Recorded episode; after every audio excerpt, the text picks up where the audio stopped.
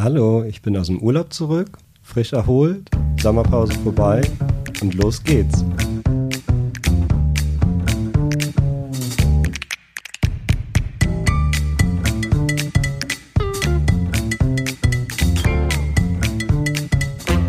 Hallo, herzlich willkommen bei Zwischen den Zeilen. Heute bin ich erstmal allein, dafür habe ich gleich zwei Gäste da und wir werden über Gender sprechen und wie man über Gender und queere Menschen berichten sollte. Viel Spaß. Ja, guten Tag, schön, dass Sie da sind. Ja, guten Tag. Ich freue mich, hier zu sein. Wollen Sie sich einmal kurz vorstellen, wer Sie sind? Ja, ich bin Juliette Wedel, ähm, Geschäftsführung vom Braunschweiger Zentrum für Gender Studies. Ähm, und zusätzlich mache ich nebenberuflich noch Lehrkräftefortbildung und habe ein Spiel mitentwickelt. Hm, und Sie? Ich bin Jan Büssers, bin auch Teil des Braunschweiger Zentrums für Gender Studies und promoviere zurzeit in der Philosophie in Darmstadt. Was genau sind Gender Studies und was ist überhaupt Gender?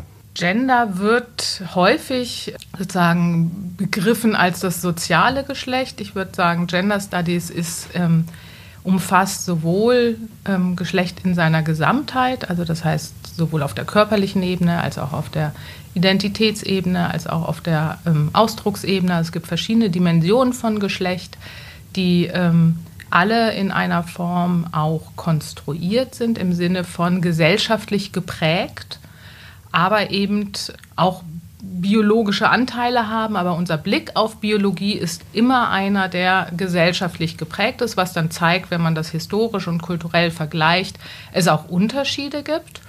Und in den Gender Studies, also auf Deutsch Geschlechterforschung, geht es auch darum, eben diese Verhältnisse von Geschlechtern, und zwar Geschlechtern in ihrer Vielfalt, zu betrachten auf verschiedenen Ebenen. Also soziale Ungleichheit, Vergeschlechtlichung von Artefakten, also von Gegenständen, psychosoziale Entwicklung. Also es gibt ganz unterschiedliche Dimensionen oder Themenbereiche, in denen Geschlecht eine Rolle spielt. Mhm. Im Grunde überall, wo Menschen eine Rolle spielen. Wir merken das immer, wenn wir über Gender-Themen schreiben, die Artikel werden wahnsinnig gerne gelesen, aber sorgen auch manchmal für ein bisschen Unmut bei den Leserinnen und Lesern. Kennen Sie das? Oder wieso ist das manchmal so ein Streitthema? Also ja, kennen tue ich das auch. Also ich lese auch teilweise, also selten, aber manchmal mal, wage ich einen Blick in die Kommentare unter Beiträgen, wenn sie online sind. Wir selber sind nicht im Fokus von Anfeindungen. Das ist immer so ein, ich würde sagen, ähm, ja, ein wandernder Kreisel, der sozusagen mal die einen, mal die anderen erwischt. Bisher hat es uns auch einmal erwischt, aber das ist schon länger her. Ich würde sagen, also wir kennen das, aber das ist in unserer Arbeit nicht Alltag oder die alltägliche Auseinandersetzung. Und ich würde sagen, Geschlechterfragen berühren das Leben jeden Menschen und deswegen fühlen sich Leute angesprochen. Und dann gibt es Momente der Abwehr und Momente des Interesses und der Neugierde und, oder des Mehrwissenwollens. Ähm, und es gibt einfach so verschiedene Momente darin. Und es ist einfach umstritten, auch deshalb, weil es etwas bewegt und verändert in der Gesellschaft. Ich würde mal sagen, aus der Komfortzone herauslockt. Also ganz viel kriegen wir das vor allen Dingen mit im Bereich von Sprache. Mhm.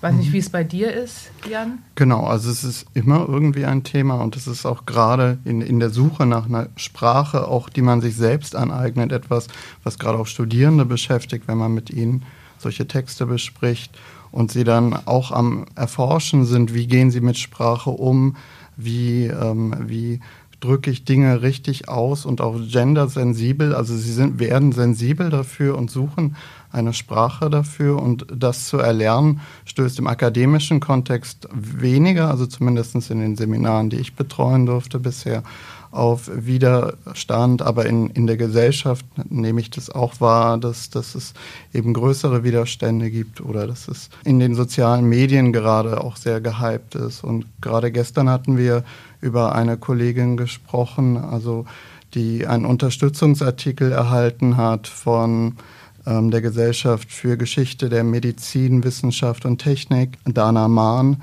die ähm, eben aufgrund ihrer Positionierung in den sozialen Netzwerken stark angegriffen wurde. Und eher aus, aus diesen Kontexten kenne ich das als aus dem eigenen Erleben. Und wenn wir jetzt als Zeitung öfter über queere Themen berichten würden, wäre das sinnvoll oder gibt es da auch irgendwelche Gefahren? Also ich halte es für sinnvoll, prinzipiell.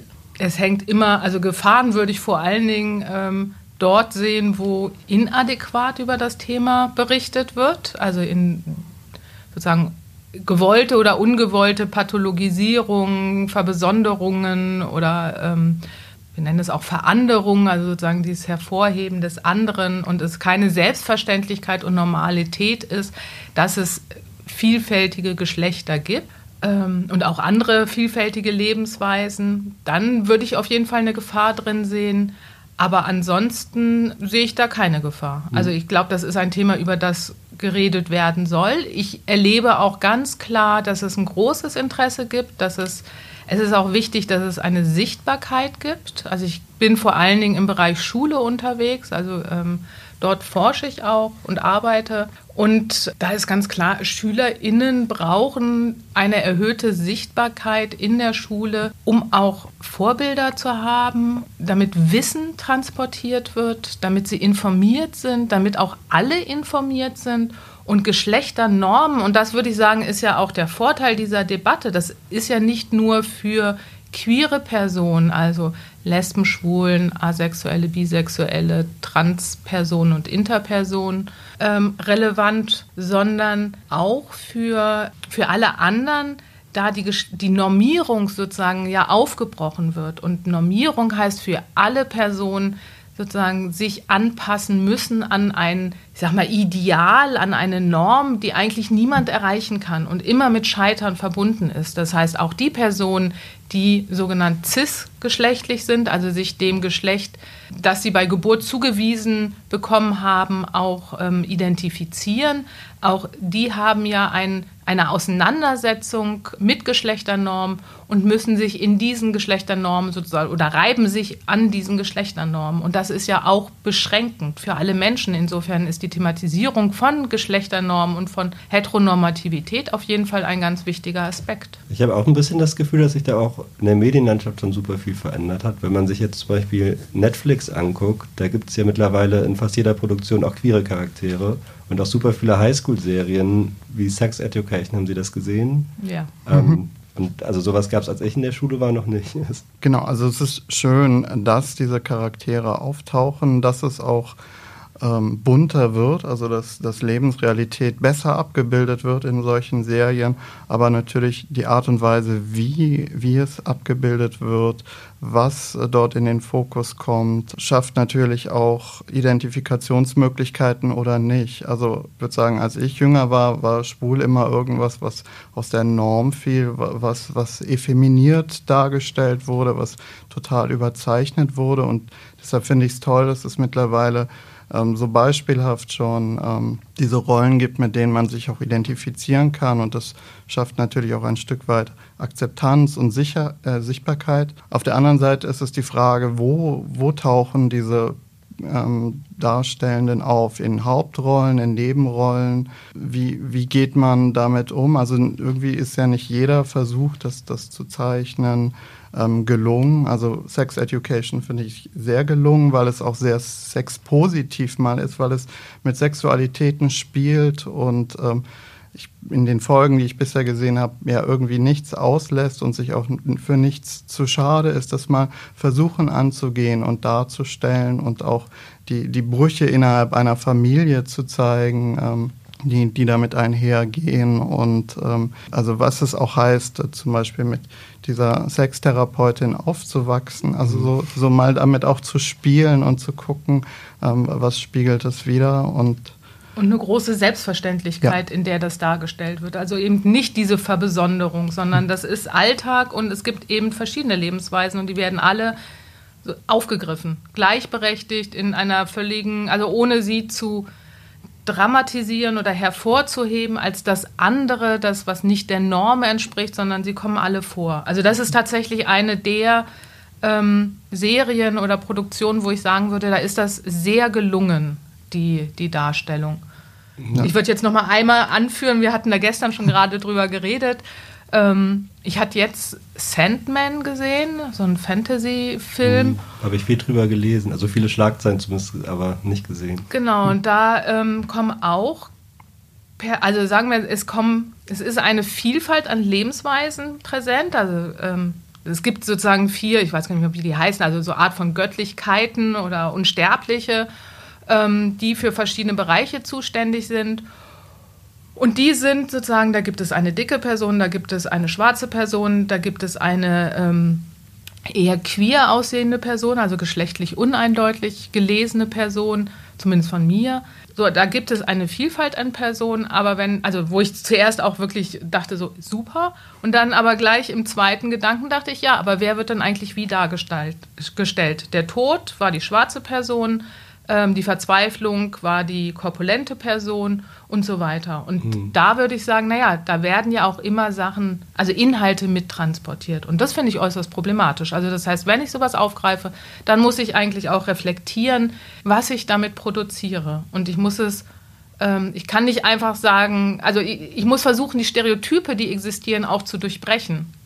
Und das bedeutet Reflexionsarbeit. Das heißt, es zu thematisieren, egal wo, also ob in der Schule, ob in den Medien, ähm, ob an einer, an einer Hochschule, wo auch immer, ähm, ist auch sozusagen damit die Aufgabe verbunden, sich über Geschlechternormen und Geschlechterverhältnisse und Stereotype ähm, Gedanken zu machen, sich selbst zu reflektieren über die eigenen Bilder um, ähm, und sich zu informieren. Also nicht inf uninformiert ähm, da reinzugehen und auch ins Gespräch zu gehen mit entsprechenden Personen und das vielleicht nochmal auch angucken zu lassen und mit ähm, sozusagen in den Austausch mit den entsprechenden Gruppen im Dialog ähm, zu reflektieren. Also es muss ja nicht alles selber ähm, sozusagen aus einem selber kommen und im stillen Kämmerchen, sondern wirklich auch das ähm, zur Disposition zu stellen und daran zu lernen. Es ist ein Lernprozess, in dem wir sind, der wahrscheinlich auch nie enden wird, aber ähm, in diesem Lernprozess geht es um Auseinandersetzung und eben Bewegung, also auch sich und seine inneren Bilder zu bewegen und dass wir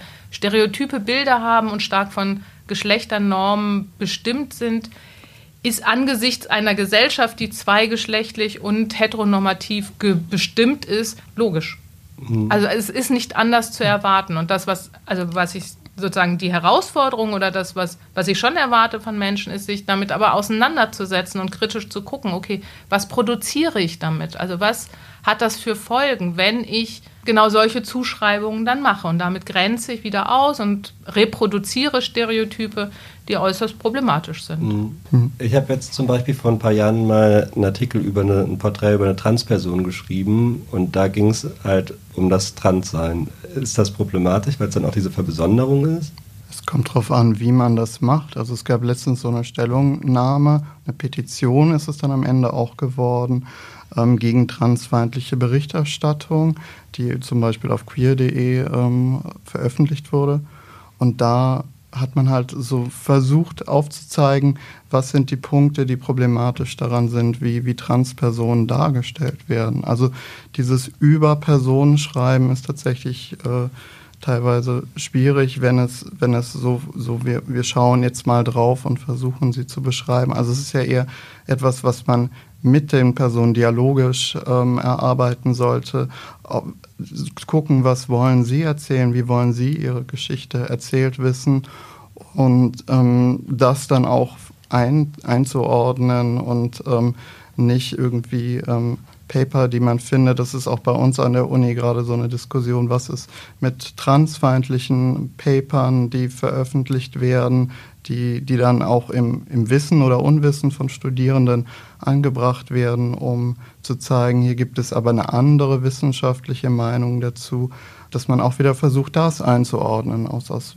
aus welcher Strömung kommt das, was sind die Ansätze, die dort verfolgt werden, gerade wenn es um sowas geht wie Pubertätshämmer, die, die ähm, stark umstritten sind um vor der Transition die Pubertät hinauszuzögern, ähm, nicht einsetzen zu lassen, sodass ähm, gleich äh, die Hormone verabreicht werden können, die äh, das richtige Geschlecht der, der Person widerspiegeln und dann die körperliche Entwicklung dahingehend ist, dass, dass man immer wieder versucht zu zeigen, wo, wo sind da die Bedürfnisse der Person und wo sind Meinungen, die davon abweichen und warum weichen sie davon ab und das nicht irgendwie gegeneinander zu stellen. Da gab es dann auch zum Beispiel Beispiele in, in dieser Petition, wo das nicht gelungen ist, ähm, JournalistInnen das irgendwie voneinander abzugrenzen und so immer wieder auch gegen diese Personen gewendet wird. Und das ist ja etwas, was diese Personen sehr oft auch erleben in ihrem Alltag, dass, dass sie sich rechtfertigen müssen, sei es vor anderen Personen oder auch den Gesetzgebenden. Ich glaube, wichtig ist wirklich in Diskussion zu kommen und sich selber zu reflektieren. Also ich habe nicht immer die Möglichkeit, alle, alles, was ich produziere zu dem Thema, mit ähm, den entsprechenden, mit der entsprechenden Community zu diskutieren oder zu besprechen. Aber ich habe die Möglichkeit, mich zu informieren. Es gibt viel Material. Ich kann ich muss mich einarbeiten. Ähm, ich muss sozusagen Stimmen aus der Community hören und genau solche Petitionen und Positionierungen dann auch wahrnehmen. Ähm, und dann reflektieren, was ich mache und da auch versuchen, möglichst sensibel zu sein. Und ich plädiere schon auch für eine Fehlerfreundlichkeit, also nicht alles gelingt, aber wichtig ist, den Versuch zu unternehmen, alles gelungen zu machen und ähm, und dann auch sich einzugestehen und auch da sich auch angreifbar zu machen, zu sagen, okay, an dem Punkt bin ich auch gescheitert und, und ich höre zu, was daran gescheitert ist, anstatt mich nur zu verteidigen und zu sagen, ja, aber. Mhm und dann versuchen, es beim nächsten Mal besser zu machen. Also daraus auch zu lernen. Also wirklich, als ich meine das mit dem Lernprozess ähm, ganz ernst. Also ich finde, es gibt Sachen, die sind, ähm, die sind nicht erlaubt. Die sind, ähm, also da gibt es auch Gesetze, sozusagen. Wir haben das Grundgesetz, wir mhm. haben die Menschenrechte, wir haben die EU-Charta.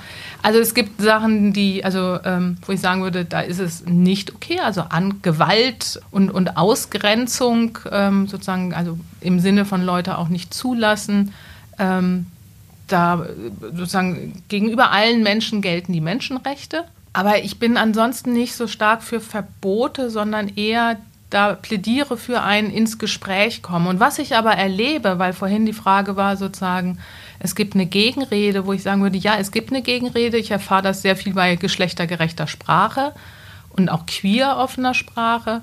Und das, was mir entgegenkommt, ist, dass also die Behauptung, und ich würde wirklich sagen, es ist eine Behauptung, dass Verbote ausgesprochen werden und dass Personen gezwungen werden, geschlechtergerecht zu sprechen.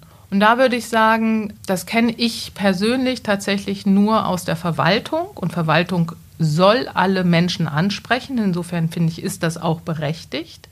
Aber ansonsten wird, zumindest kenne ich das von meinem Umfeld, alles, was ich sozusagen selber auch beurteilen kann, kenne ich keine Verbote. Ich kenne Hinweise, ich kenne Auseinandersetzungen.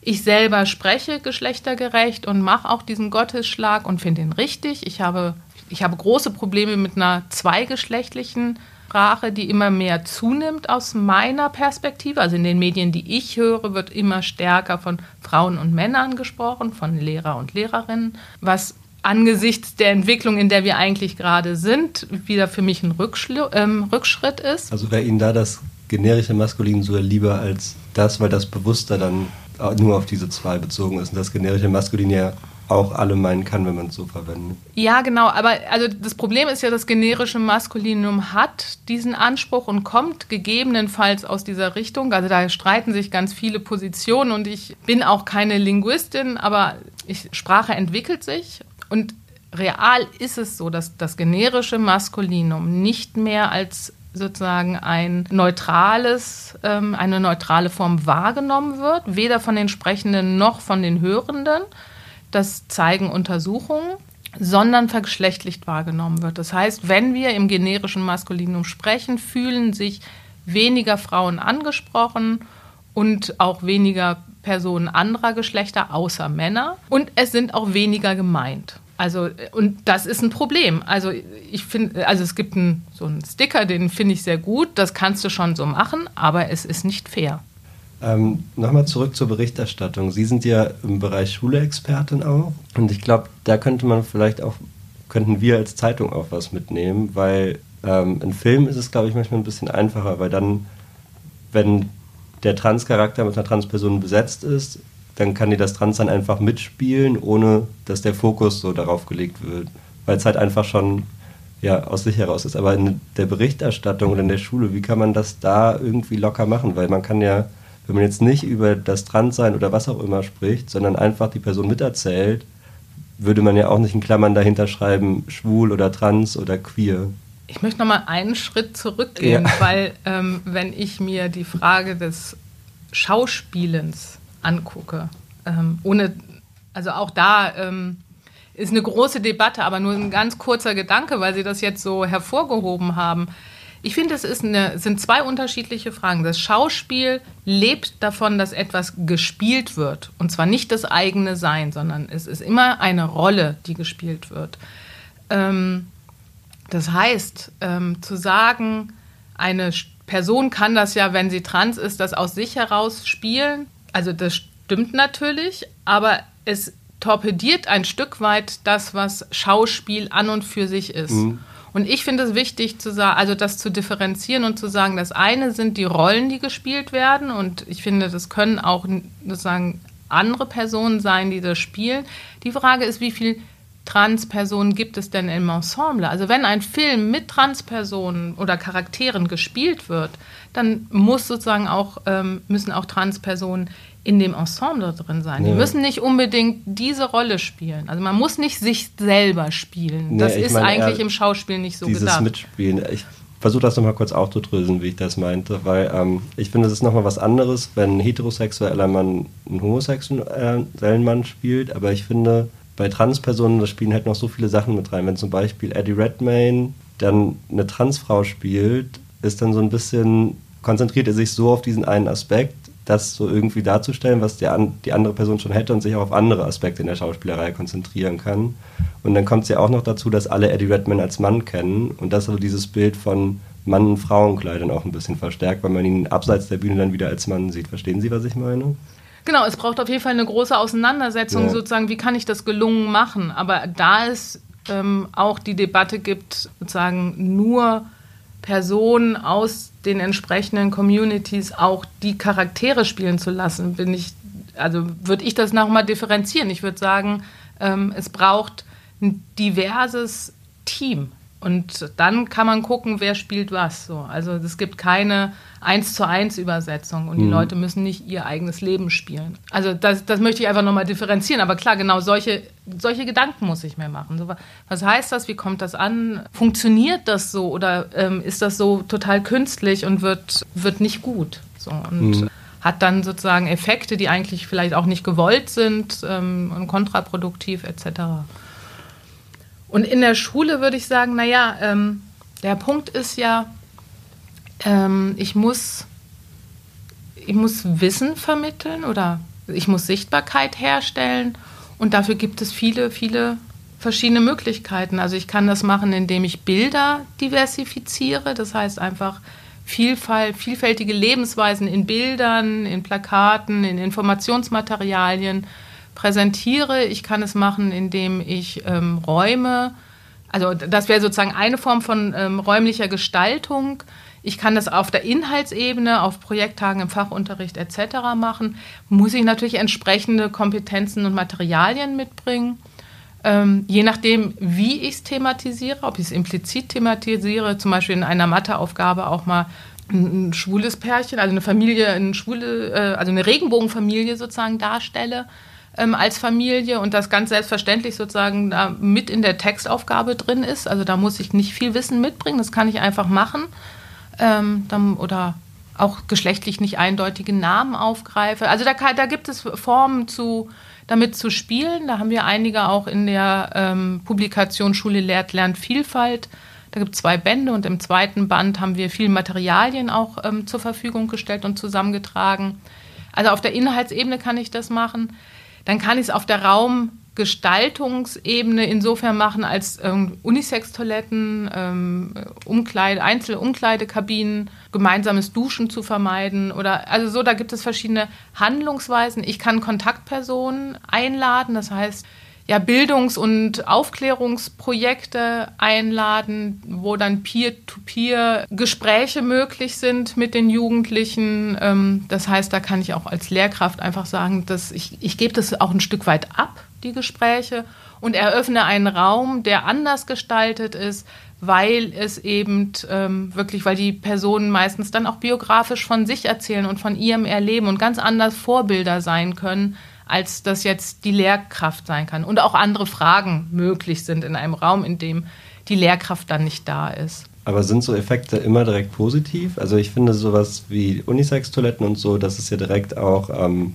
macht es direkt besser für die Leute, die dann zu dieser Schule gehen. Aber sowas wie Textaufgaben oder mehr Sichtbarkeit kann ja auch zu mehr Hass führen. Naja, was immer notwendig ist, ist tatsächlich zu intervenieren bei jeglichen Diskriminierungen Hass und also ehrlich gesagt auch, also nicht nur, ich sag mal, ähm, Homo- und Transfeindlichkeit, sondern jegliche Feindlichkeit und Mobbing. Da braucht jede Schule ein Konzept, braucht sie aber so oder so ähm, und sollte sie haben. Und ich würde schon denken, dass, also ich würde nicht generell davon sagen, dass das dann automatisch damit einhergeht. Aber natürlich kann ich in Situationen kommen, in denen es stärker diskutiert wird und eher auch so eine ähm, Feindlichkeit aufploppt in der ich dann ähm, reagieren können muss. Das heißt, ich muss vorbereitet sein, ähm, intervenieren zu können gegen Diskriminierung ähm, und etwas entgegenzusetzen. Also nicht auch dort nicht ähm, die Keule des Verbots und der Strafe, sondern eher die Diskussion, weil sich zeigt, dass viele, also die Hälfte ungefähr, zeigt eine Studie von Glocke von 2012, ähm, die Hälfte der Beschimpfungen auf Schulhöfen sind gar nicht feindlich gemeint. Also, äh, homo, also in dem Fall wurden sozusagen homofeindliche Beschimpfungen an, also, äh, betrachtet. Und da ist nicht unbedingt notwendigerweise auch eine Einstellung mit verbunden. Und nichtsdestotrotz haben diese ähm, Beschimpfungen eine ähm, einen Effekt und eine Wirkung. Insofern ist es notwendig zu agieren und dort einzugreifen und aufzuklären, ins Gespräch zu kommen, zu fragen, ob keine anderen Schimpfwörter bekannt sind und warum denn das benutzt wird und zu erklären, was denn das für einen Effekt hat für die Person und wie man sich selber fühlen würde in dem Fall. Ähm, und ob man dann das dann noch gut ausleben könnte und was das macht mit einem selber, wenn man es nicht ausleben kann, etc. Also da gibt es ja ganz viel Diskussionsmöglichkeiten und das ist notwendig zu tun. Studien zeigen aber, dass die Lehrkräfte tatsächlich einen Einfluss darauf haben, ähm, auf die Einstellung der SchülerInnen. Das heißt, je mehr es im Unterricht, also LSBTIQ-Themen im Unterricht Thema sind, im Leitbild verankert sind, Kontaktpersonen eingeladen werden, Räume gestaltet sind etc., desto mehr, also desto positiver sind die Einstellungen ähm, der Jugendlichen, also der SchülerInnen zu eben queeren Personen. Das heißt, es hat einen Einfluss. Und insofern ist ja, es kann mehr Diskussionen geben an Einzelnen und das hängt natürlich auch von dem Kontext jeweils an, aber ähm, das ist nicht automatisch. Und insofern würde ich sagen, ja, es ist gut, aber damit muss trotzdem noch was getan werden gegen Diskriminierung.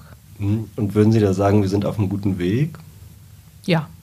Also wenn ich gucke, was an Schulen passiert, also ich hatte es einleitend gesagt, ich mache Lehrkräftefortbildung ähm, mit der Akademie Waldschlösschen zusammen und ein Team ähm, und wir werden zunehmend gefragt. Also wir haben 2017 angefangen und ähm, wir haben damals pro Jahrgang irgendwie so zwölf Lehrkräfte geschult.